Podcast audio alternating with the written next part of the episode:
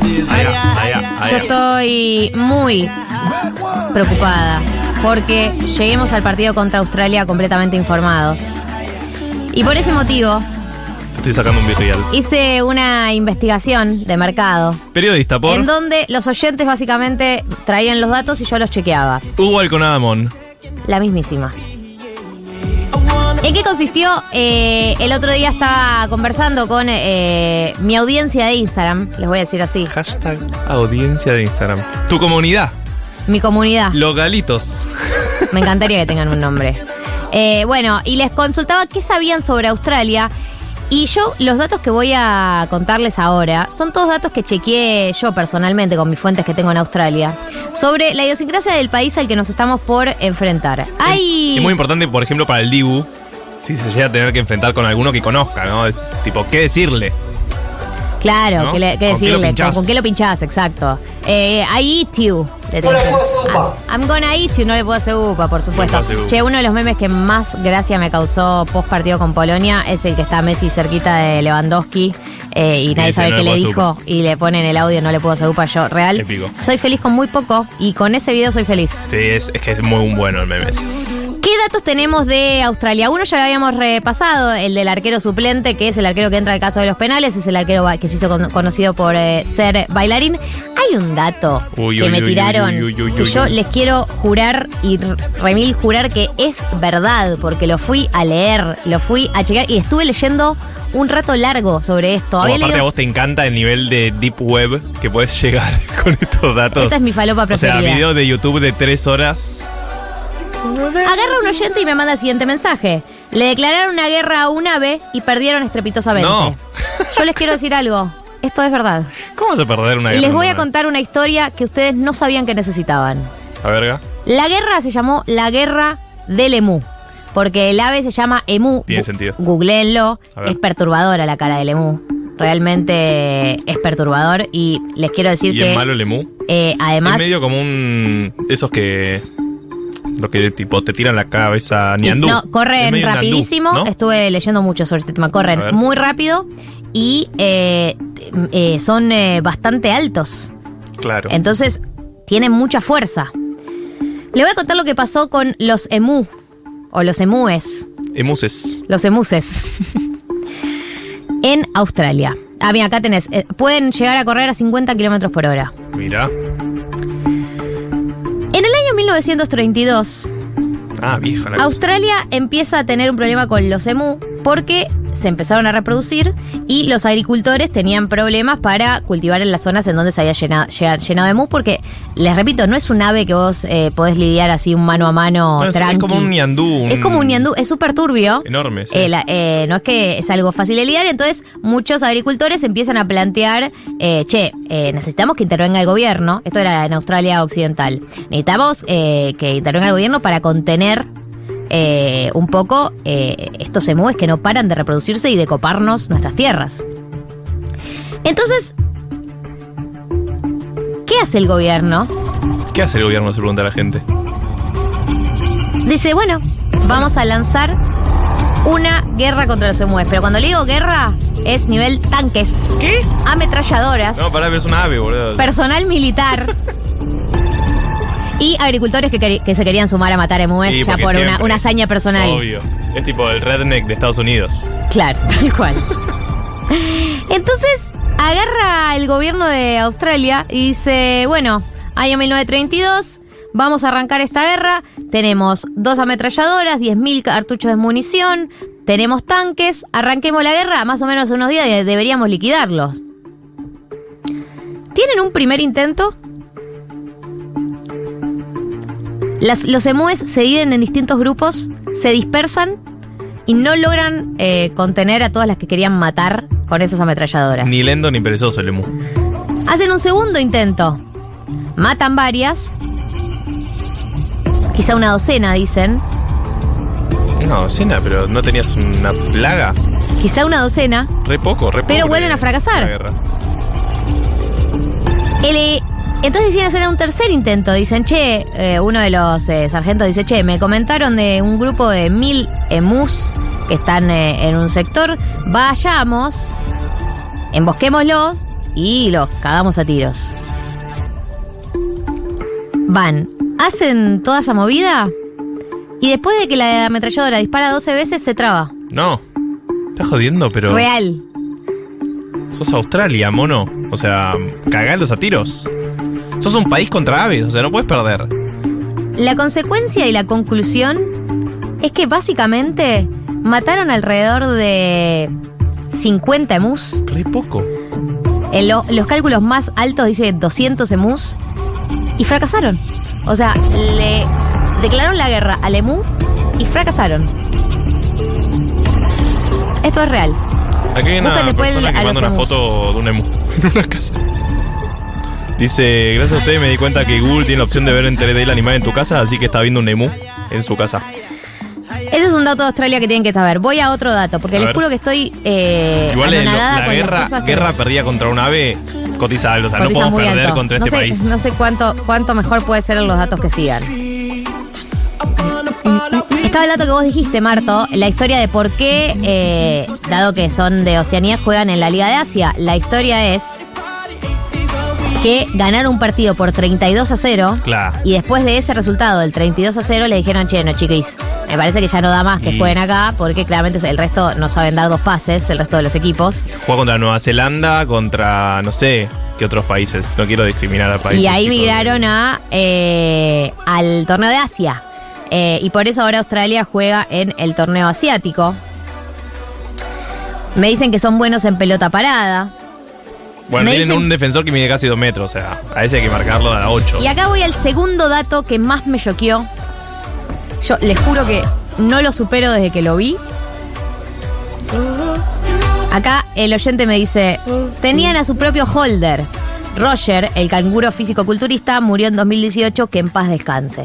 Si vos pones en Google A ver. Roger, Marto, yo te digo que lo vas a Roger, la... estoy haciendo lo de Roger. Roger, canguro, Canguro. físico-culturista. Musculoso me pone. Sí. Roger Canguro musculoso. Te- O sea, ya Google me ¿Vos lo. podés mirar lo que es este fenómeno? No, pero esos brazos. Es un canguro papoteado. Boluda. Es un canguro todo papoteado, musculoso, repicante. Te caga palos. Y tiene fotos beboteando, Sí, está como de piso, costado. Chicos, ustedes no entienden lo que es. Eh, Yo miré fotos de este canguro, del canguro Roger, que, que en paz descanse, murió en el año 2018, Que- durante horas. Porque no puedo creer que exista un canguro papoteado. Pero, ¿cómo llegó a eso? ¿Se sabe si le daban drogas? No, No sé. no, no, no. Porque No, no, se hizo te- famoso, te se hizo pone una famoso por piña. su físico. Te pone una piña ese canguro, pero te caga la vida, ¿eh? O sea, te mata. Igual para mí cualquier canguro que te mete una piña te mata. Medía- ¿Vieron el video que se viralizó? Sí, muy bueno. Del chabón que se, se le planta el canguro. Ese chabón tiene unas agallas. Pero este Roger porque medía. ese canguro te caga piña. Este boludo. Roger medía 1,90 y pesaba 90 Estaba kilos. loco, O sea, Roger. Y mi- las es cuantas más enorme. fotos veo, más me perturba su existencia. 1,90. ¿Y, y, y, y por qué está tan trabado? Te caga Tiene como unos pectorales. Sí, sí, sí, todo, todos los músculos laburados. Bueno, Australia tuvo Australia tuvo un canguro físico-culturista. Esto sucedió, esto es real, Y encima murió, pobre. en el 2018. Los Burger King de Australia se llaman Hungry Jack. Dato, no opinión. Y acá me pasan un dato que no logré chequearlo del todo, pero sí parcialmente, que eh, me dicen, el primer equipo de policías de Australia lo armaron los 12 presos de mejor comportamiento. Hay algo ahí con la historia de presos y Australia. Bueno, sobre eso estuve leyendo. Ah, mira. No Qué les digo, eh, ¿eh? yo le digo, por la, yo digo que por temática falopa soy capaz de leer lo que sea. Obvio, Después para la vida, estudiar, me arruga la ropa.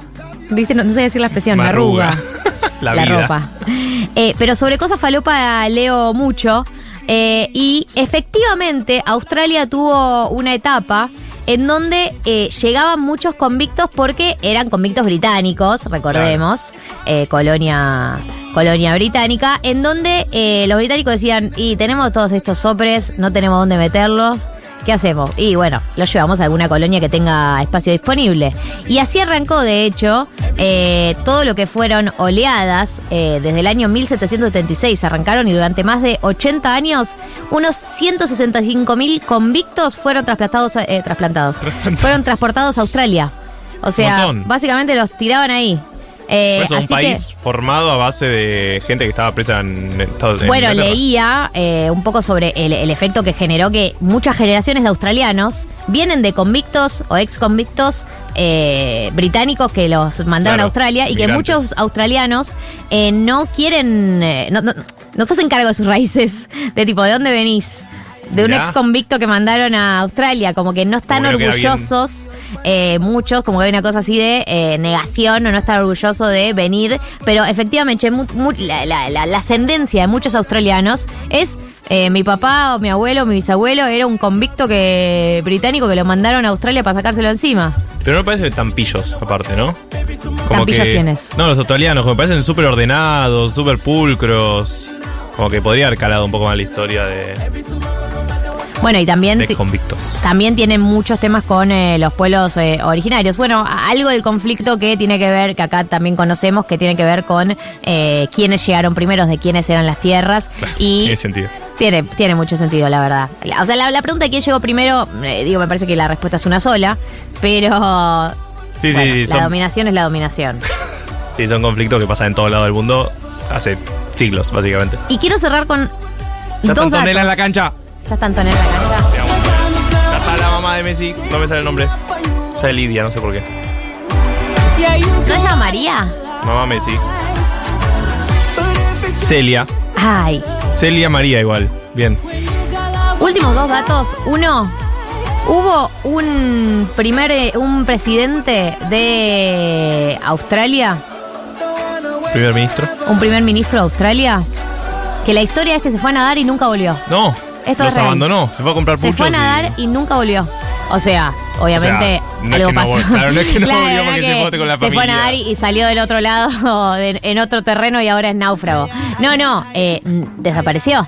Qué fuerte. Eh, estaba, el político tenía 59 años, estaba en buena forma física. ¿En qué año Y un día fue exactamente en el año 1967. O sea, bastante avanzada en el país, parece. ¿No? Imagínate que acá en los 70 un presidente se hubiera desaparecido. Pero así. un presidente que dice, bueno, che, me voy a nadar un rato y nunca vuelve. ¿La queda? Para mí se lo comió algún animal marino. O te llevo la corriente. ¿No? Estás en el océano ahí. Puede pasar cualquier cosa. Ya está Mateo, está Tiago, está Ciro. Sí, Está ahí me cuesta seguir Messi. hablando. Bueno, ¿qué quieres que te diga? Está la dinastía Messi. Yo te, Están, la- las la personas más importantes del mundo ya en la cancha, o sea, la selección. Están saliendo a calentar. Rodrigo de Paul, eh, que ya superó la etapa de haberse teñido de rubio el pelo. Y viste que siempre Messi sale primero. Obvio. Ahora están por ahora. En minutos las personas que están en Qatar eh, en el estadio van a ver a la selección entrar en calor, hacer unos pasecitos, ahí, Ahí están, ahí están cancha. entrando. Ahí Salen está. a la cancha no a jugar el partido, Nada, a moverse. a moverse, a mover las cachas. Movimientos precompetitivos. Eh, último dato que quiero decir sobre Australia. Dale, a ver. Estos son todos datos que no afectan en nada el resultado del partido, pero que a mí me resultaron fascinantes. Pueden llegar a afectar. Busquen el Cuoc, el Cuoca. ¿Cómo? Como Q-U-O-K-K-A. caca. Uh, un montón. Q-U-O-K-K-A. Es un animal de Australia ¡Ay, qué cosita! que es definido como el animal más feliz del mundo porque es una especie de rata que siempre está sonriendo. Pero es muy tierna. Esto es real. El coca es como una rata feliz que está siempre ranchando ahí en Australia siendo feliz. Es un buena onda el Cuca. Eh, Le estaba haciendo Cuca tipo. cara- tiene una cara de tierno. Siempre se está riendo el Parece tarado. parece, Siempre se está riendo, son tarados. es parece un un muñequito. ¿No? Sí, de hecho que hay una foto No de real. John Méndez con un cuoca que está sonriendo. Siempre está riendo. Ay, mira, hay una también de... mm, ¿Cómo se llama el actor de los Avengers? Sí, uno de los Avengers. Chris Hemsworth. Hemsworth. Chris Hemsworth con un cuoca. Hemsworth. Y es como conocido por eso, porque está siempre sonriendo. Porque son todos buena Una rata feliz. No es una rata, es más como una especie de... Ardilla. Ardilla, una ardilla sonriente. Pero con mucho cachete. ¿No? Como que sonríe y se le inflan los cachetes. Los amo. tipo- Bueno, chicos, eh, datos sobre Australia que no van a incidir en absolutamente nada en el resultado del partido, pero que me parecía importante que tuvieran eh, a mano Eso es parte de la información que trajimos para el día de la fecha. Eh, este programa va a durar hasta y media, así que vamos a ir cerrando con algunas de las informaciones más relevantes. Repito, los 11 titulares son Dibu Martínez, Nahuel Molina, Cuti Romero, Tamendi, Huevo Acuña, Enzo Fernández de Paul, McAllister, Papu Gómez, Julián Álvarez y Lionel Messi. Esa es la formación de Scaloni. Eh, venimos de eh, ganar cinco veces contra Australia en el historial de siete partidos que tuvimos. Ganamos cinco, empatamos una y perdimos una. Eh, y hay un dato que también eh, tenía mano por acá y que me parecía relevante, que es algo de lo que me preguntaba Diego recién. La verdad es que Argentina perdió con Australia por única vez y por última vez en el año 1988. Es verdad que las estadísticas no necesariamente No, eh, no, también te no. van a eh, asegurar nada ni te dan certezas, pero un poquito está bien. Estamos en momentos de tensión. Podemos un poquito apoyarnos en estadísticas. Somos claramente favoritos. O sea, por que mucho. somos favoritos, somos favoritos. Vas a la Eso, casa eso no lo podemos apuesta- Vas a la negar. casa de apuesta y creo que te pagan 180 por cada peso. 180 Ni los no, australianos están apostando por 18 por, cada peso que apostás por Australia. o Por sea ellos que- mismos. Y es complicado, pero ya nos pasó con Arabia. No podemos tropezar dos veces con la misma piedra. ¿no? Fue distinto. Para Bueno, mí es distinto. pasar, Para mí boluda. no podés comparar lo que pasó con Arabia con ningún otro partido de la selección. Te No voy a decir por qué. A, a mí me parece peligroso que saquemos conclusiones eh, extendidas en tiempo, lugar y forma eh, sobre lo que pasó con el partido con Arabia, porque fue un partido muy excepcional. Pero lo que digo es, no te puedes relajar. No, Puede eso pasar seguro. cualquier cosa. Eso seguro, eso seguro. Pero lo que digo es. Posta, para mí lo que pasó con Arabia no es algo que se va a replicar de esa manera. No vamos a volver a llegar a un partido en esas condiciones. No va a volver a, a- a- a colapsar de la manera que colapsó el equipo. Digo, me parece que real se tenía que dar, no sé si se tenía que dar en términos teleológicos, ¿no? Pero una cosa de. Pasó, sucedió y no va a volver a pasar así. No, y aparte el partido contra Polonia fue muy sólido de Argentina. Lo pasó por arriba.